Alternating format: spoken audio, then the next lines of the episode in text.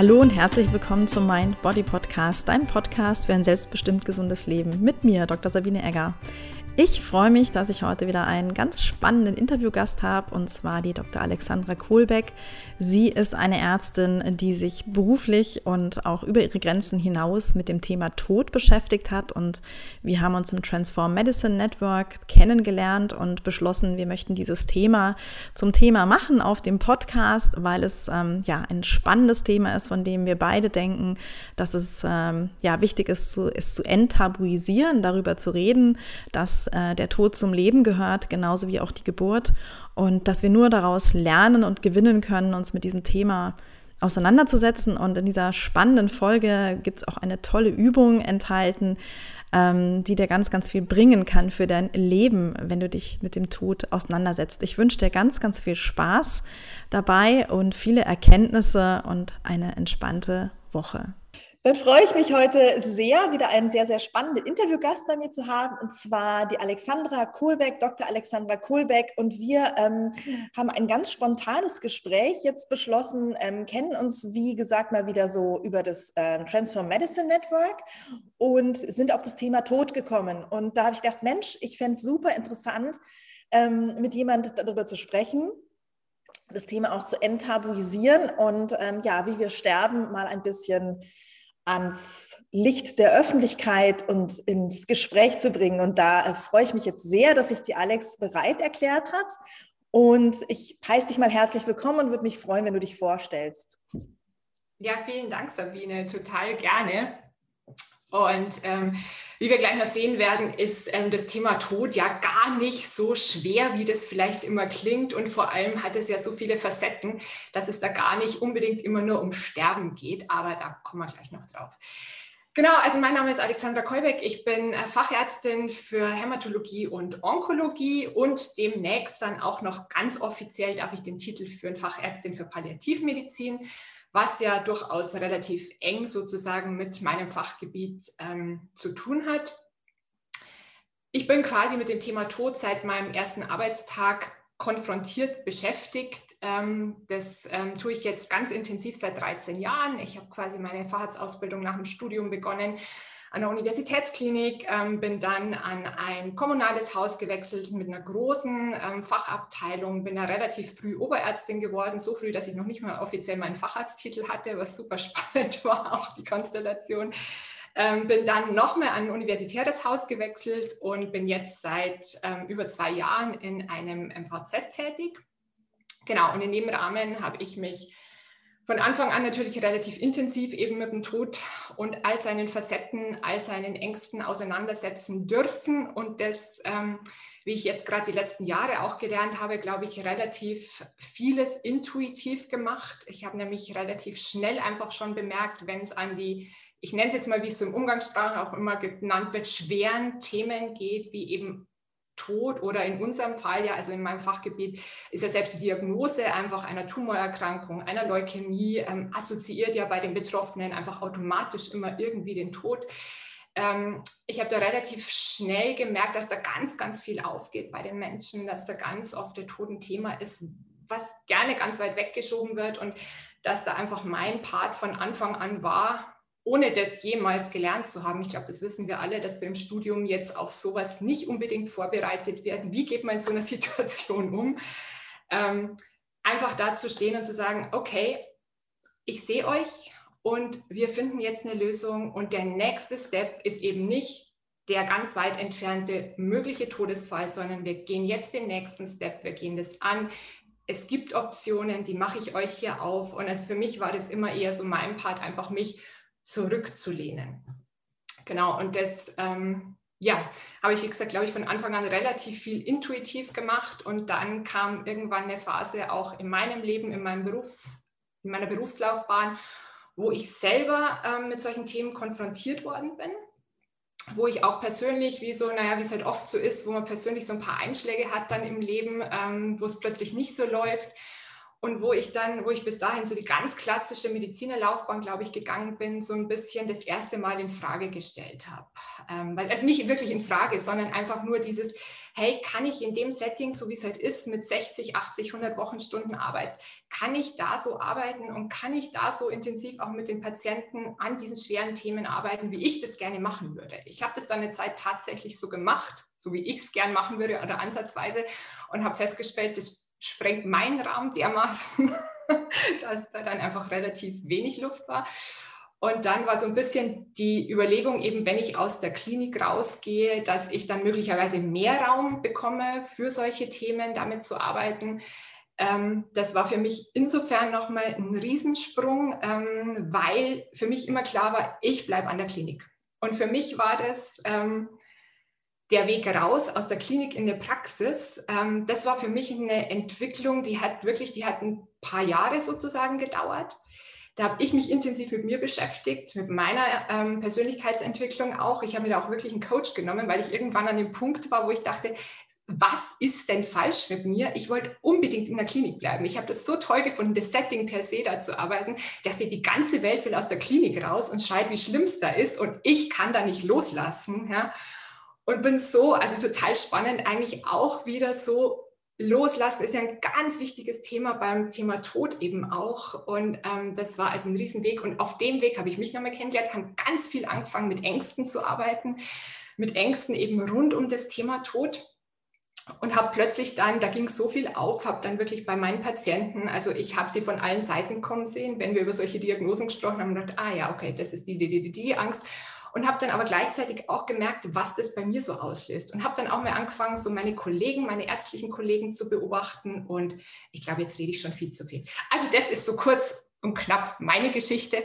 Und jetzt heute, wie gesagt, bin ich noch angestellt in einem MVZ und arbeite da als Fachärztin für Hämatologie, Onkologie, habe jetzt meine Arbeitszeit deutlich reduziert und ähm, oder um jetzt ähm, Kurse aufzubauen oder anzubieten, eben um mit Ärzten und dann auch mit Patienten zum Thema Angst und zum Thema Umgang mit dem Tod zu arbeiten. Das war eine Kurzfassung.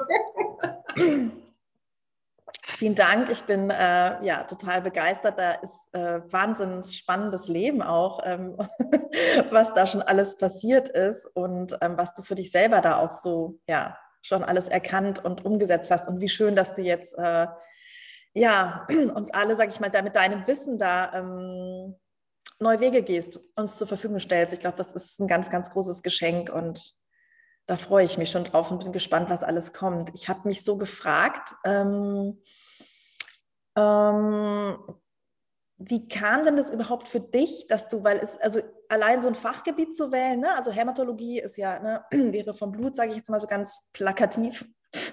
Und ähm, Onko ist, da geht es um Krebs und Palliativ ist die Medizin, ne, wo man Leiden lindert und nicht mehr kurativ, also nicht mehr heilend, oder das stimmt so nicht, man ist heilend tätig, aber nicht mehr mit diesem absoluten Druck und Ansatz dahinter, dass äh, eine, ja, wie sagt man so schön, Restitutio ad integrum stattfindet. Ne? Also eine, ein Zurück zum Ausgangspunkt. Das ist jetzt ein anderes philosophisches Feld, ähm, ob man überhaupt jemals zu einem Ausgangspunkt zurückkommt, wenn man irgendwo erkrankt ist. Und ähm, da will ich jetzt aber gar nicht tiefer einsteigen, aber mich hätte jetzt so. Sehr gerne. mich hat so interessiert jetzt gerade so, wie kamst du denn überhaupt auf dieses Feld? Also wie, wie, dass dieses Thema dich so interessiert? Also ganz ehrlich, ich habe für mich festgestellt, ähm, meine medizinische Laufbahn ist geprägt und das ist wahrscheinlich auch was, das viele von sich so also auch sagen können, es sind eigentlich lauter Zufälle gewesen. Und jetzt kann man natürlich auch sagen, Zufälle gibt es ja nicht.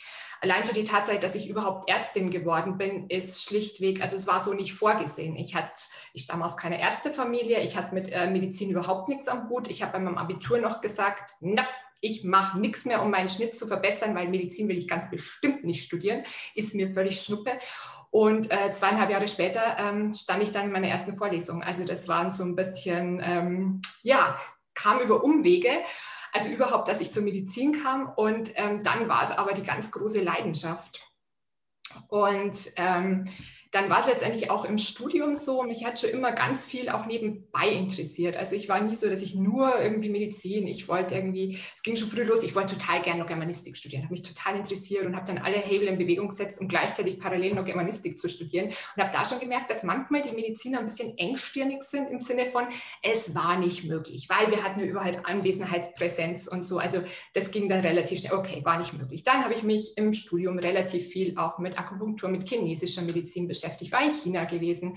Und dann gegen Ende ging es los, dann kam das Thema Doktorarbeit irgendwann auf, dann habe ich da ein bisschen rumgesucht. Und dann gab es zwei Knackpunkte, glaube ich, wo ich dann wirklich, wo es klar war, ich lande da. Also zum einen habe ich in einem Praktikum Innere Medizin mit der Ärztin, die war total nett und offen so gesprochen, ja, ich suche eine Doktorstelle und die hat mich dann zu ihrem Chef oder was auch immer einfach mitgenommen, habe mich dem vorgestellt, gesagt, da sucht jemand und das war der Chef von der Hämatologie.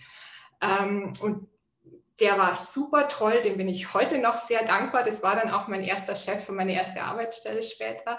Und so bin ich quasi zur Doktorarbeit in der Hämatologie-Onkologie gekommen und habe mich da dann relativ intensiv mit dem Thema schon beschäftigt, weil ich über Leukämien promoviert habe. Und der zweite Knackpunkt, glaube ich, war, wir hatten im Studium, und ich weiß gar nicht mehr, ob das bei uns schon so ein Fixkurs war oder so, ich habe so einen Kurs mitgemacht, sowas wie Breaking Bad News oder so Kommunikation.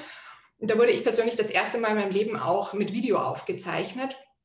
Und ich wusste noch, ich weiß noch, ich musste zwei Situationen spielen. Das eine war, ich muss, musste so einen Berufskraftfahrer, der eben so klassisch an KHK, Diabetes und sonstiges litt, den musste ich beraten und zu einer Ernährungsumstellung und Lifestyle-Umstellung bewegen.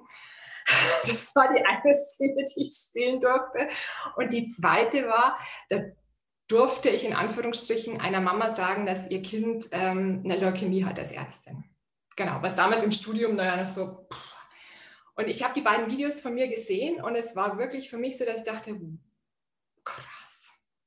Also dieses Gespräch mit diesem vermeintlichen Berufskraftfahrer, da war in mir alles so, also als ich mich selber gesehen habe, war so, Halleluja, kann man körpersprachlich und alles noch ablehnender sein? Also alles in mir hat gesagt, ja, mach doch endlich. Es hat so richtig rausgeschrieben. Da war wenig von Empathie zu spüren. Und das andere Gespräch war, obwohl das das vermeintlich viel schwierigere Thema war, da fand ich mich so, ja, hast du eigentlich ganz cool gemacht. Also so im Sinne von, habe mir halt wenig Erfahrung damit. Und das war jetzt nicht das Entscheidende, aber das kam mir dann später. Und wie gesagt, in die Hämatologie bin ich dann mehr oder weniger so über die Doktorarbeit. Ich wollte eigentlich dann Pädiatrie machen und ähm, da gab es damals keine Stellen, als ich fertig war. Und dann hat mein Doktorvater gemeint, du, dann komm doch mal zu uns und fang doch mal hier an. Und so hat sich das dann ergeben. Und so bin ich da gelandet und war dann aber von Anfang an mega begeistert, weil es einfach ein ganz spannendes Fach ist. Ja, man kann da die ganze Begeisterung äh, für die Medizin und ähm, ja, für dein Fach auch rausspüren. Also wunderschön. Ähm, auch schön, dass du es nach all den Jahren noch so versprühst und so ausstrahlst, finde ich ganz toll. Ähm, und ich finde es total interessant und sehr, sehr ähm, inspirierend auch, dass du schon gemerkt hast, und das ist was, was ich irgendwie nicht geschafft habe, ähm, ohne jetzt mich irgendwie dafür anklagen zu wollen, aber das Bedürfnis, ähm, gut zu kommunizieren und das auch zu lernen. Also Breaking Bad News, ähm, ich habe auch eine eigene Story dazu, ich werde es nie vergessen. Ich glaube, innerhalb der ersten drei Monate als Assistenzärztin haben wir eine eine Frau reanimiert, was auch wirklich, also auf der Intensivstation, eine Intoxikation, die hat versucht, sich umzubringen und ähm, die ganze, war eine große türkische Familie, die da komplett irgendwie ähm, in dem Wartezimmer auf der Intensivstation saß und ich, kleiner, äh, wirklich keine Ahnung von nix, gerade im weißen Kittel und mit vielen Piepsern ausgestattet und ähm, wurde dann dahin geschickt, dieser Familie jetzt zu sagen, dass es schlecht aussieht. Also, und ich, ich also es war für mich, ich habe das irgendwie gemacht. Ich wurde Gott sei Dank nicht gefilmt dabei, aber ähm, ich weiß noch, dass ich dann nach dem Dienst irgendwann mal zu Hause war und dachte, das, das war, es hat mich komplett überfordert irgendwie. Und ich wusste einfach auch gar nicht, ne? ich bin dann immer so sehr nah an den ähm, Tränen und berührt selber und und von der ganzen Situation ist man ja klinisch einfach schon auch, ne, man hat ja diese Arztrolle, in der man ist und äh, die man irgendwie auch spielen darf und ausfüllen, ähm, fachlich und dann noch diese, diese Kommunikationskomponente dazu. Ähm, also das hat mich echt überstiegen und habe das ja jetzt viele Jahre später auch für mich nachgeholt. Denke auch, dass Kommunikation ganz, ganz essentiell ist für unseren heilenden Beruf. Und ähm, da bin ich ganz gespannt, ähm, ja, also ich finde es einfach eine schöne Idee, möchte ich vielleicht an dieser Stelle nochmal sagen, dass du sagst, okay, ich habe das für mich schon erkannt und ich habe das äh, auf meine ähm, Art umgesetzt. Es wäre natürlich wünschenswert, dass das ins Studium einzieht und dass das ähm, wirklich diese Soft Skills, die eigentlich Hard Skills sind, ähm, ganz, ganz äh, großen, ähm, größeren Raum bekommen einfach, weil das eine ist wirklich ja diese klinische Kompetenz, die du auf jeden Fall brauchst, aber das, was du nonverbal und so weiter und auch verbal kommunizierst, ist enorm wichtig. Ja, das ist ein super Punkt. Ähm, gut, dass du das auch nochmal aufgreifst. Ich glaube in der Tat, dass das erkannt worden ist und ich glaube, dass die Kollegen, die heute studieren und Kolleginnen, dass sie da durchaus mehr schon ausgebildet werden, als es bei uns noch der Fall war. Also ähm, das hat Einzug gehalten, bei weitem Sicherheit nicht in dem Maß, in dem wir es brauchen. Ähm, aber ich sage jetzt mal, unsere Generation sozusagen oder die davor oder die, die eben jetzt im, also Ärzte sind, wir haben es nicht gelernt. Und ähm, auch nochmal super, du hast zwei ganz wichtige Punkte nochmal angesprochen. Das eine ist eben unsere Rolle als Arzt. Ja, uns wird ja so ein bisschen antrainiert auch, dass wir, dass wir Ärzte sind, dass wir immer wissen, was zu tun ist, dass wir immer, dass, dass wir, genau, also wir können ja mit allem umgehen, ja, wir können mit dem Tod umgehen, wir können mit dem Sterben umgehen, wir können heilen, wir sind die Götter in Weiß. Das wird dir ja suggeriert vom Anfang deines ersten Tages, ist auch eine gesellschaftliche Erwartung, die da da ist. Und deshalb nehmen wir ganz früh diese Rolle ein und äh, vergessen da manchmal, dass, das, dass die Arztrolle sozusagen, dass uns das ja auch total Energie kostet, die zu spielen. Und das wiederum das andere, wenn wir gerade, wenn wir mit so Emotionen konfrontiert werden, ja, wenn es eben um eben mal das Überbringen von es sieht schlecht ausgeht, dass das ja was mit uns auch macht. Und wenn wir da immer drüber gehen und einfach drüber spielen und sagen, nee, nee, ich bin die Ärztin hier, ganz cool und so, das kostet uns so unglaublich viel Energie und das Gegenüber, und das ist der zweite Part, merkt das ja auch. Das läuft alles unbewusst. Das ist alles die nonverbale Ebene, ja. Das Gegenüber merkt es, wenn wir das spielen. Und es ist so viel so viel einfacher für alle Beteiligten, wenn wir uns auch mal erlauben, uns hinzustellen und einfach die Emotionen zuzulassen, die da da sind. Ich meine, es ist eine Scheißsituation, jemandem zu sagen, hey, dein Partner stirbt gerade, hey, wir können, nein, wir können deinem Kind nicht heilen. Das macht doch keinem Spaß. Ja?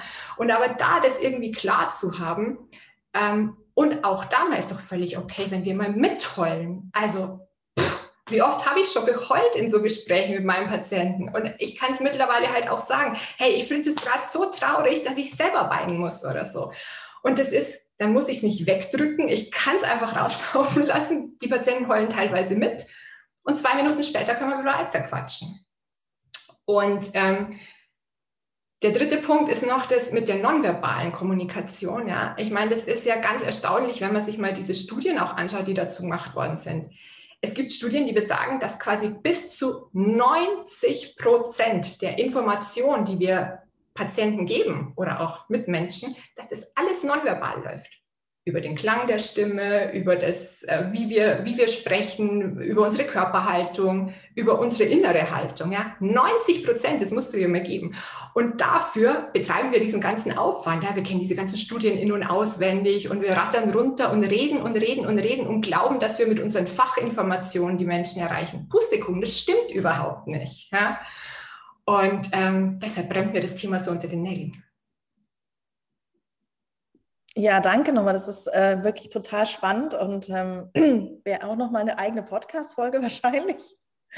Gerne. Ähm, aber ganz, ganz toll, was du da gerade alles gesagt hast. Also das fand ich jetzt, ähm, ja, vielen, vielen Dank. Total wichtig und wertvoll und auch schön, wie du das nochmal so zusammengefasst hast. Ähm, ich habe mich jetzt nochmal gefragt, zurück zu diesen Ängsten und dem Loslassen. Ist es so, also oder anders gefragt, wieso glaubst du, dass das so das Thema Sterben überhaupt an sich, also ich erlebe das, ich kann das wirklich nur so aus, aus meiner Sicht sagen, ähm, ich habe selber immer so dieses ähm, so schönes YOLO, FOMO sagt man so, ne? Ähm, durch vielleicht meine persönliche Erfahrung und auch Lebenslust oder weiß ich auch nicht was, habe ich ein ganz, ganz großes ähm, Begehren zu leben und das Beste aus meinem Leben zu machen. Und ich glaube, das hat, ähm, das, also das ist ja unser Organismus möchte leben, jede Zelle möchte leben und möchte überleben. So sind wir ja programmiert. Das ist ja logisch. Das ist ja bei jedem Tier und Mensch so oder bei jedem Organismus, bei jeder Pflanze auch.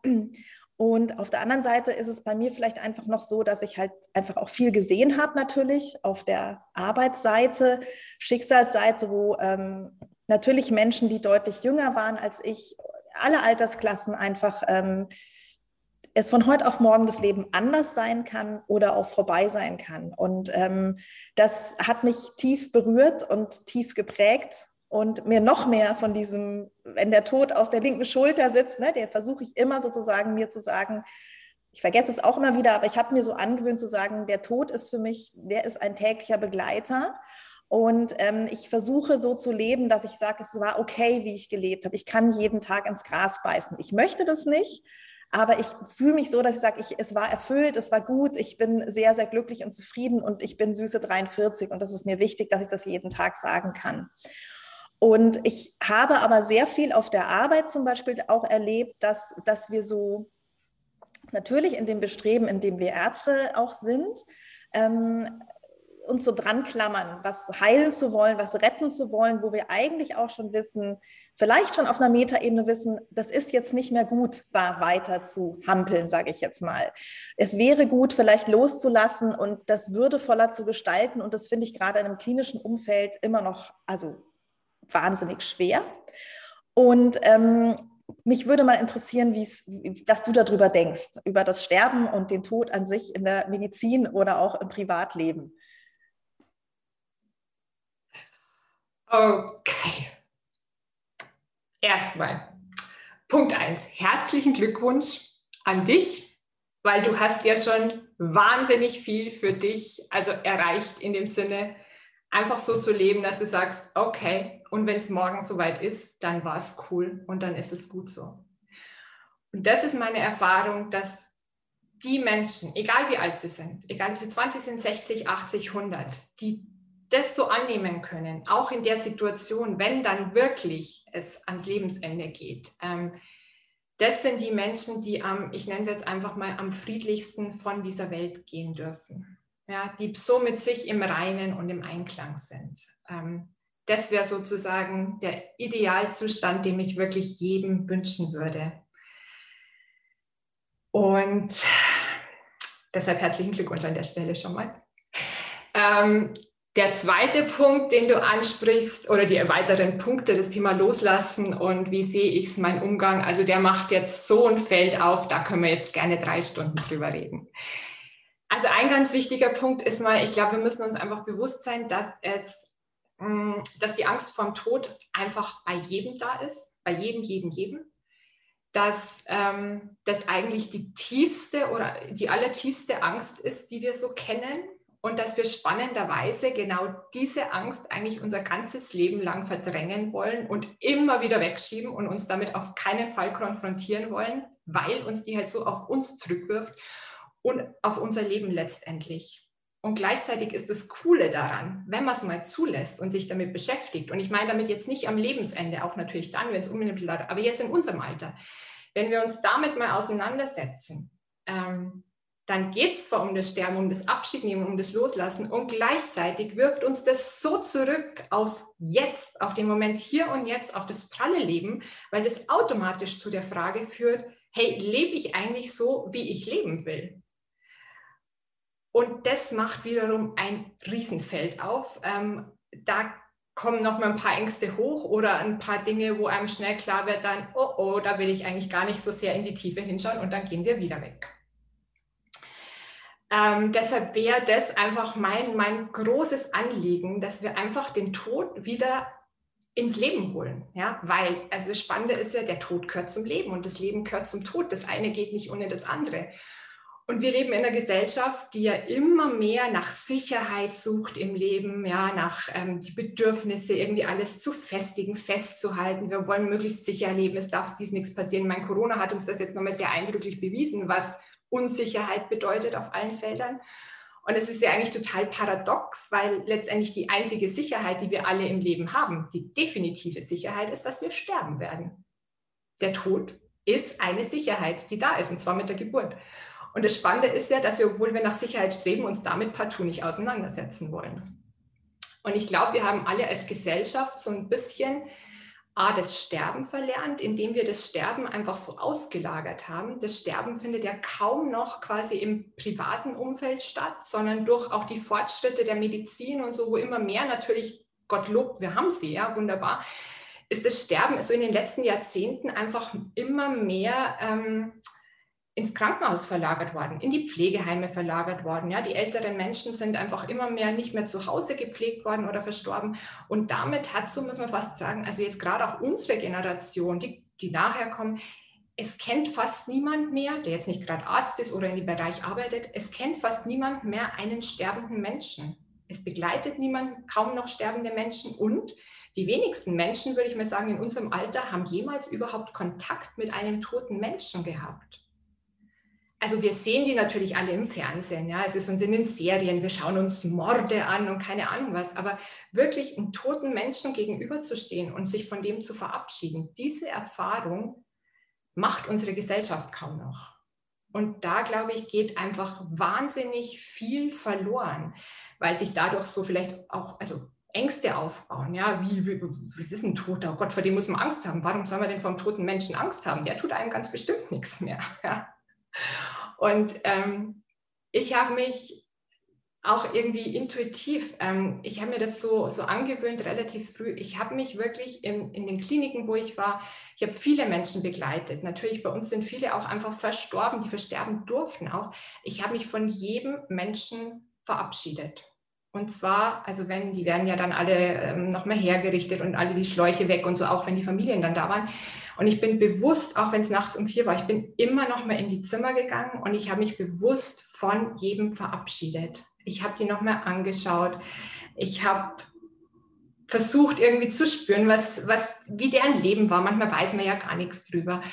Ähm, und mir hat relativ früh in meiner Laufbahn eine, das war eine Pflegerin mal, ähm, mitgegeben, man müsse immer, wenn jemand stirbt, im Zimmer das Fenster aufmachen, damit die Seele raus kann. Und das fand ich so ein schönes Bild, dass ich das immer, immer beibehalten habe und ich immer, wenn ich ins Zimmer kam, als erstes das Fenster aufmachen musste, weil das einfach ja, so schöne Rituale sind. Und ähm, ich kann auch noch eins dazu sagen, für, weil wir ja immer denken, Tod und alles so schlimm. Ich habe noch keinen unglücklichen, traurigen oder ängstlichen Toten gesehen. Tote Menschen sind unglaublich, strahlen einen Frieden aus schon fast und eine, die haben so eine ganz eigene Aura. Also mich berührt das immer wieder ganz tief. Das ist der eine Teil der Gesellschaft im Allgemeinen, warum ich finde, dass das auch so wichtig wäre. Und das andere, was du auch noch angesprochen hast, das ist jetzt gerade sind die Ärzte und wie wir Ärzte letztendlich mit dem Tod umgehen. Ähm, und auch da durfte ich die letzten Jahre so viel lernen. Ähm, man glaubt ja immer eben, dass wir Ärzte mit allem umgehen können, mit allem fertig sind. Ich meine, wir sind nur Menschen, ja, wir haben auch Gefühle, wir haben alle unsere eigenen Erfahrungen, ja. Und jeder hat auch seine eigenen Erfahrungen mit dem Tod gemacht, sei es zu Hause in der Familie, in der Kindheit, wie auch immer. Und deshalb haben wir eben auch alle eine eigene Haltung dazu. Und was wir eben zunehmend auch verlernen oder was zunehmend auch die Erwartung an uns ist, ist einfach, dass der Tod halt nicht mehr sein darf, in dem Sinne, dass keiner mehr sterben darf, weil wir ja die moderne Medizin haben und alles heilen können. Ja. Und ich glaube, das ist so ein bisschen die Haltung, mit der wir Ärzte auch gehen und mit der wir uns auch das Leben schwer machen. Ich, und ich habe vieles einfach die letzten Jahre auch so beobachtet, dass wir erfahrene Mediziner, gestandene Intensivmediziner, ja, dass die so am Leben hängen, dass sich die so schwer tun, einfach Menschen gehen zu lassen, dass die ganz oft dann zum Beispiel die Schuld auch bei sich suchen, wenn jemand verstirbt. Ja, das so als persönliches Versagen zu nehmen, wenn jemand verstirbt. Ähm, und das ist ja was, damit ähm, ist ja das Loslassen quasi, wird es auch absurdum geführt, weil wir es nicht mehr loslassen können. Und ich stelle mir immer vor, wenn wir noch mehr auf das zurückkommen, wie Kommunikation funktioniert. Ja? Also wenn mir gegenüber jetzt Menschen sitzen, denen ich jetzt sagen muss, ähm, ihr Angehöriger ist jetzt in einer lebensbedrohlichen Situation und ähm, eigentlich aus medizinischer Sicht macht es ja oft zum Beispiel keinen Sinn mehr, jetzt intensivmedizinische Maßnahmen fortzuführen oder die überhaupt anzuwenden. Wenn aber meine Haltung ist, auf keinen Fall, also meine innere und vielleicht auch unbewusst, ja, wenn der jetzt stirbt, dann ist es mein Fehler sozusagen. Dann kann ich denen sagen, was ich will. Das kommt bei denen gar nicht an. Und deshalb glaube ich, ist es so essentiell wichtig, dass wir Ärzte uns da überhaupt erstmal klar werden, wie stehen wir denn eigentlich dazu? Und ich meine nicht so auf einer Kopfebene, sondern auf der Gefühlsebene. Ja? Was haben wir denn für Erfahrungen? Wie gehen wir eigentlich selber damit um? Und das ist der Knackpunkt, glaube ich. Einer, einer, nicht der. Also bin dir wahnsinnig dankbar. Das ist jetzt auch wieder ein super, super spannendes Feld und ich fühle mich gerade total ertappt, weil ähm, ja, ich ähm, genau der Punkt, also ich, wo ich ähm, ich habe relativ früh jemanden verloren in meinem Familienkreis, wo ich gerade erst halbjährig Assistenzärztin war, aber trotzdem natürlich schon super ausgebildet in Advanced Cardiac Life Support und war der Reanimator Pro und keine Ahnung. Also das lief alles lega artis und trotzdem habe ich diesen Menschen nicht retten können. Jetzt muss man natürlich wissen, dass äh, Reanimieren bedeutet, dass der Mensch eigentlich schon tot ist. also der Anspruch, dann da noch alles zu retten, ist schon ziemlich hoch. Ähm, habe ich aber so nicht sehen können und habe das lange Jahre wirklich mitgeschleift, so eine Überverantwortung Verantwortung. Ich glaube, das ist was, ähm, und natürlich auch in meiner klinischen Tätigkeit, ähm, ich persönlich, und ich glaube, das teile ich mit vielen anderen Ärzten wirklich auch, ähm, wenn man da sozusagen die Finger drin hat irgendwie oder sich verantwortlich fühlt oder wenn, und das ist ja auch was Schönes, also es ist ja was, was einen ja ausmacht ähm, in dem Beruf, aber dass man da ganz leicht so den, diesen, diesen Schritt zu viel machen kann, sozusagen in diese Überverantwortung. So, ich bin jetzt eben, genau wie du sagst, dieser Halbgott oder Gott, das bin ich nicht. Ich entscheide das nicht. Ich kann das, was ich mache, ähm, ist nach bestem Wissen, Gewissen heilen, retten, klar. Aber ich bin nicht das große Ganze, das es entscheidet. Und ähm, das ist, glaube ich, was ganz Wichtiges, was man sich immer wieder ähm, bewusst machen darf, was irgendwie, glaube ich, schmerzhaft ist und schwierig als, ähm, als Arzt ähm, aber dass wir wirklich nicht die sind, die es entscheiden. Ne? Und dass es kein persönliches Versagen ist, wenn ein Mensch stirbt, weil wir es nicht entscheiden. Das ist ein super, super Punkt, den du sagst, ja. Ähm, absolut gebe ich dir 100% recht. Und ich glaube, das mit der Verantwortung, das ist eine ganz tricky Sache, weil bis zu einem gewissen Maße, glaube ich, tragen wir alle, gerade wir Frauen, auch das in uns sehr viel über Verantwortung übernehmen zu wollen, wird uns ja auch sehr viel vom Außen so auferlegt und gespiegelt. Ja? Also das ist sicherlich was, wo wir selber auch so ein bisschen schauen dürfen. Und gleichzeitig ähm, kennen wir alle, glaube ich, die Situationen, gerade in den Anfangsjahren eben, also die ersten Dienste oder das, die ersten Wochenenddienste allein allein auf diesen Stationen zu stehen. Du bist plötzlich für 60, 80, 100 Menschen verantwortlich, ja. Und das zu einer Zeit, wo du dich definitiv nicht in der Lage fühlst dazu. Und du bist einfach dankbar um jede Schicht, die rum ist. Und alle sind am Leben, so nach dem Motto. Ja. Das ist echt so. Das ist echt. Ich meine, es ist so absurd, ja. Und dann stehen wir da und glauben, ja, du bist im ersten Jahr deiner, deiner Assistenzarztausbildung oder so und, und glauben jetzt, es wäre jetzt unser persönliches Versagen, wenn man jemanden anruft, ja, einen Oberarzt anrufen, Gottes wir muss man alles selber regeln und so. Also ich meine, es ist schon krass, was da an Verantwortung auf einem lastet, ja. Und dann, ähm, ja, muss man auch fairerweise sagen, sind wir Mediziner alles andere als gut darin, ähm, mit Fehlern oder vermeintlichen Fehlern umzugehen. Wir suchen immer nur nach einem Fehler. Ja? Es wird immer nur, wer hat dies gemacht, wer hat dies gemacht. Also da ist schon eine Kultur, die wir da selber mit etabliert haben, die nicht gesund ist und nicht zielführend ist. Und ähm, was wollte ich jetzt noch sagen? Das habe ich dann angesprochen. Ah ja, genau. Und ähm, wenn ich mal so ein kleines Gedankenexperiment machen darf, und ich hoffe, dass ich dafür jetzt nicht von, von ärztlichen Kollegen irgendwie gesteinigt werde. Ähm, also wie gesagt, ich kenne diese Verantwortung selber ja noch so gut und ich war dann eben relativ jung, also Oberärztin und ähm, dann natürlich noch mal auf eine ganz andere Art und Weise verantwortlich. Dann bist du selber noch so relativ frisch und dann hast du in der Klinik bis zu Hause, hast Rufbereitschaft in der Klinik vielleicht eben genau diese Situation, dass da einer ist im ersten Ausbildungsjahr, der auch seinen ersten Dienst macht ja, und du denkst, Halleluja, lass das mal gut gehen. Und ähm, ich habe mir damals irgendwann, ist mir so eingefallen, ich habe dann den Kollegen immer so mitgegeben, also A, natürlich, dass sie mich immer anrufen können, um denen so ein bisschen die Angst zu nehmen. Teilweise habe ich die aktiv nachts nur angerufen, so um elf oder so, mit zu sagen, hey, läuft alles cool, einfach um denen Sicherheit zu geben. Und das Zweite war, dass ich denen immer mitgegeben habe, dieses zu sagen, hey, ihr seid in dieser Nacht, in dieser Situation, egal was passiert, ihr seid der beste Arzt, die beste Ärztin, die dieser Mensch in diesem Moment haben kann. Ja? Und das auch, das habe ich auch genauso gemeint, einfach mit dem Vertrauen, dass die das können. Und ich bin irgendwann in so ein Gedankenexperiment noch einen Schritt weiter gegangen und habe mir gedacht, okay, jetzt wenn wir mal loslassen von dem Ganzen, wir können alle retten und heilen, wenn wir mal so eine Stufe über das ganze irdische Leben geben, gehen und uns vorstellen, dass wir vielleicht alle dass es vielleicht vorherbestimmt ist, wie lange wir auf dieser Erde sind, dass jeder so sein eigenes Schicksal hat. Weil ich meine, ganz ehrlich, mal warum werden, ich sage mal, junge Menschen reanimationspflichtig? Warum kann man den einen reanimieren, den kriegen wir wieder zurück, den anderen nicht? Der geht ja vielleicht im gleichen Setting. Da haben wir keine Erklärung dafür oft. Ja? Also vielleicht gibt es eine Ebene, vielleicht ist es alles vorbestimmt.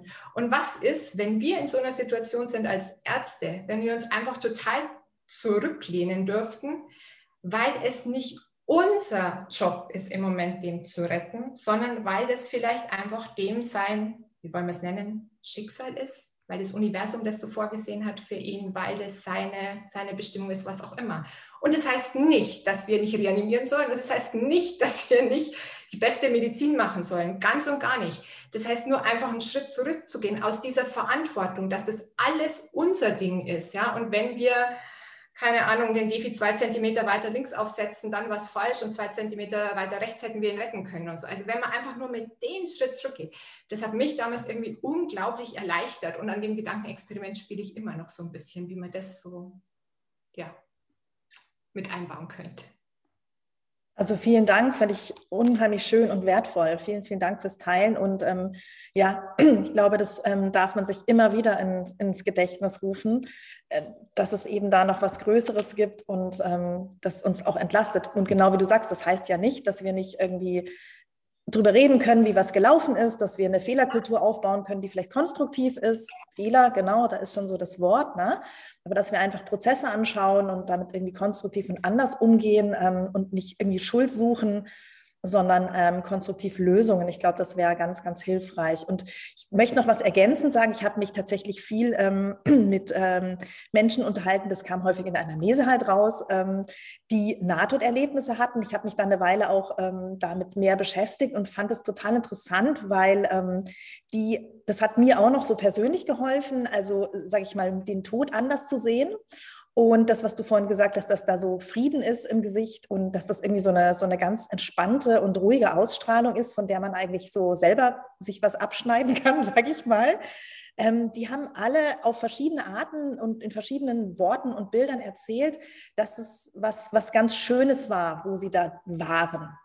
Und es war für mich so ein, also ich habe es für mich dann so Ozean der Liebe irgendwie getauft, wo, wo ein wo irgendwie so ein Gefühl ist von, von universellem Sinn und Liebe und angenommen sein und dass die tatsächlich so ein bisschen pisst waren, wenn man die wieder zurückgeholt hat. hat. Und das fand ich irgendwie witzig, weil ich dachte, guck mal, das ist, ähm, das hilft mir auch immer wieder. Also ne, als Bild ähm, zu sagen, hey, ich habe ja gar keine Ahnung, was da nach dem Leben auf mich wartet, wie wir alle ja nicht. Ja.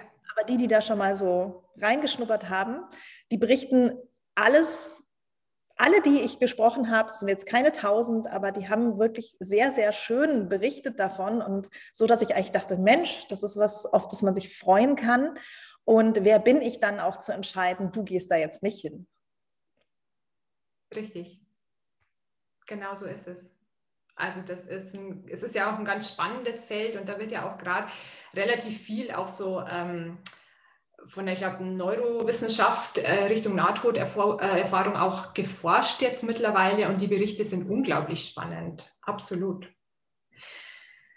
Und was ja auch nochmal, finde ich, ein ganz, ganz spannendes Feld ist, was, was ich einfach auch viel beobachtet habe, das ist also zum einen, mh, mm, ist es oft, wenn wir, also wenn Familien zum Beispiel, wenn in Familien jemand stirbt, also im, im, bei uns ist es oder in meinem Berufsfeld ist es ja oft so, dass die eben, dass die nicht von heute auf morgen sterben, sondern dass es ja ein Prozess ist eben mit Tumorerkrankungen, ja, dass das ähm, ja über längere Monate, teilweise ja auch Jahre geht oder dann, aber im letzten Stadium sicherlich oft mehrere Wochen einfach sind, dass da oft wirklich ganz, ganz berührende ähm, Ereignisse auch in den Familien passieren, ja, dass da nochmal einfach ganz intensive Begegnungen stattfinden, dass da vielleicht teilweise sogar, also wenn eben äh, Familien zerstritten waren, dass da auf irgendeine Art und Weise noch mal eine Versöhnung stattfindet, dass da zwischen Eltern und Kindern noch mal eine ganz andere Nähe oft entsteht. Also das ist wirklich die, die einzelnen Geschichten, die da entstehen, sind so berührend und ich bin da so dankbar, dass ich da so viele auch miterleben durfte und, und die Menschen begleiten durfte,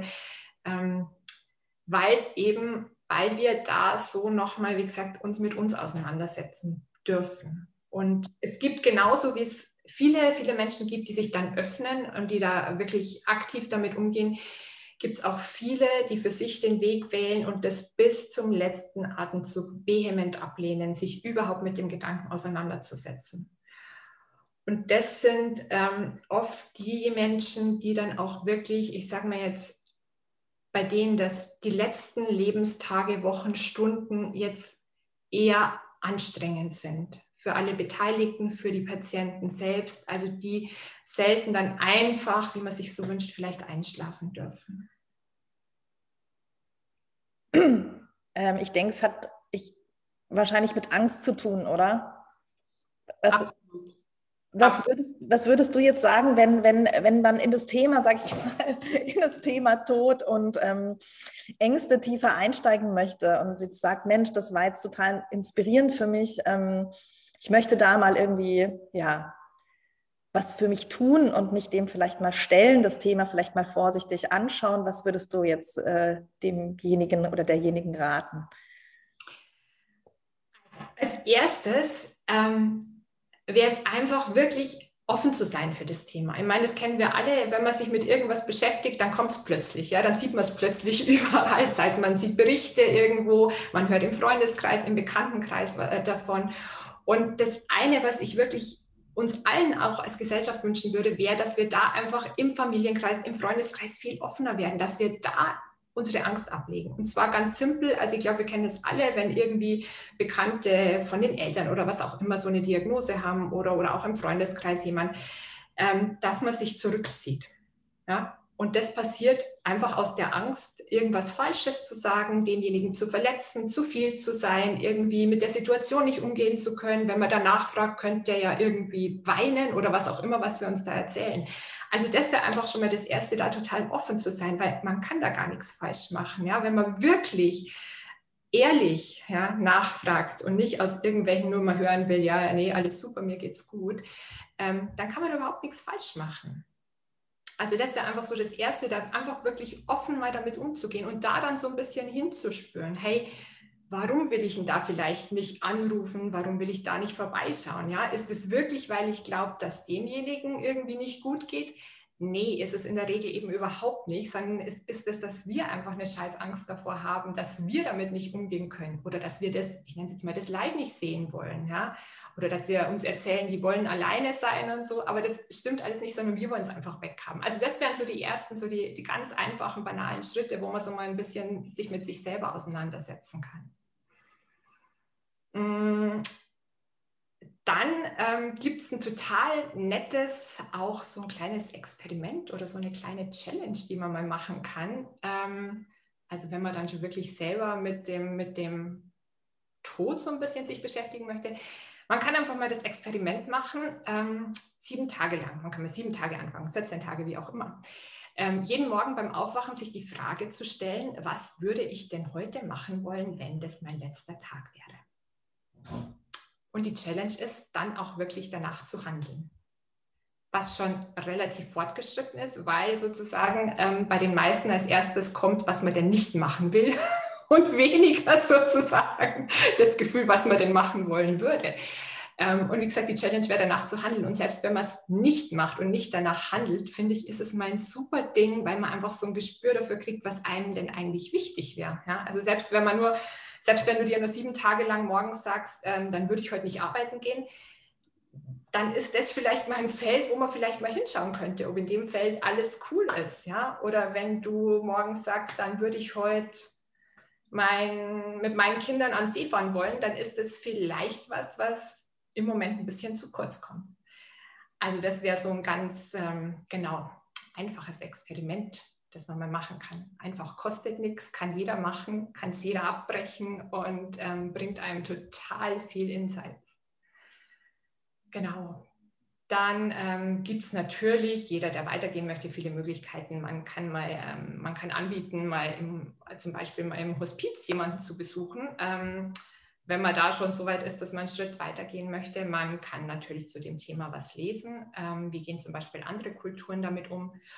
Und letztendlich kann man natürlich, es gibt ja mittlerweile ganz viel auch äh, Podcasts, noch relativ wenig zu dem Thema.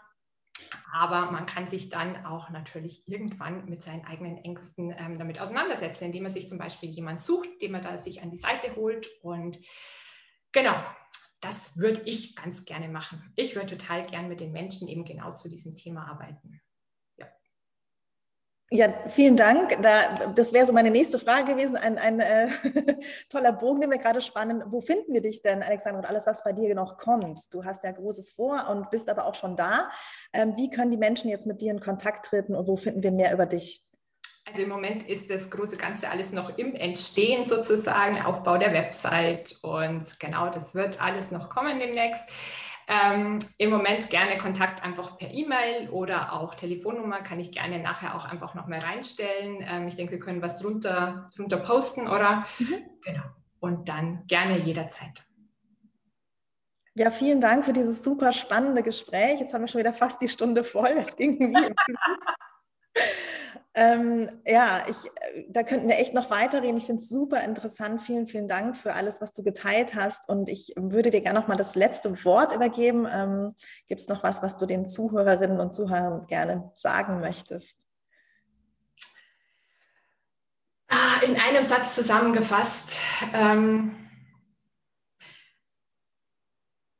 keine Angst vom Tod der Tod gehört zum Leben und das Leben gehört zum Tod. Und wie gesagt, wenn man anfängt, sich damit zu beschäftigen, es ist nicht das Ende, sondern im Gegenteil, wenn wir uns damit ein bisschen konfrontieren, es wirft uns so zurück in das pralle Leben. Sabine, es ist genau wie du, da können wir vielleicht die Schleife ähm, drehen, anfangs gesagt hast. Es ist, du stehst mitten im Leben und du hast so Bock aufs Leben.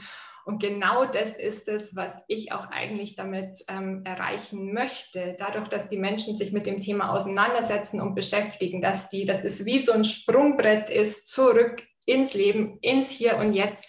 Und dass es eigentlich so eine Lebenslust auslöst und dass wir uns einfach dass wir durch die ganzen Ängste, die uns davon abhalten, unser Leben jetzt zu leben und das zu machen, worauf wir wirklich Bock haben, dass wir die hinter uns lassen, über die Konfrontation mit dem Thema und ins Leben einsteigen.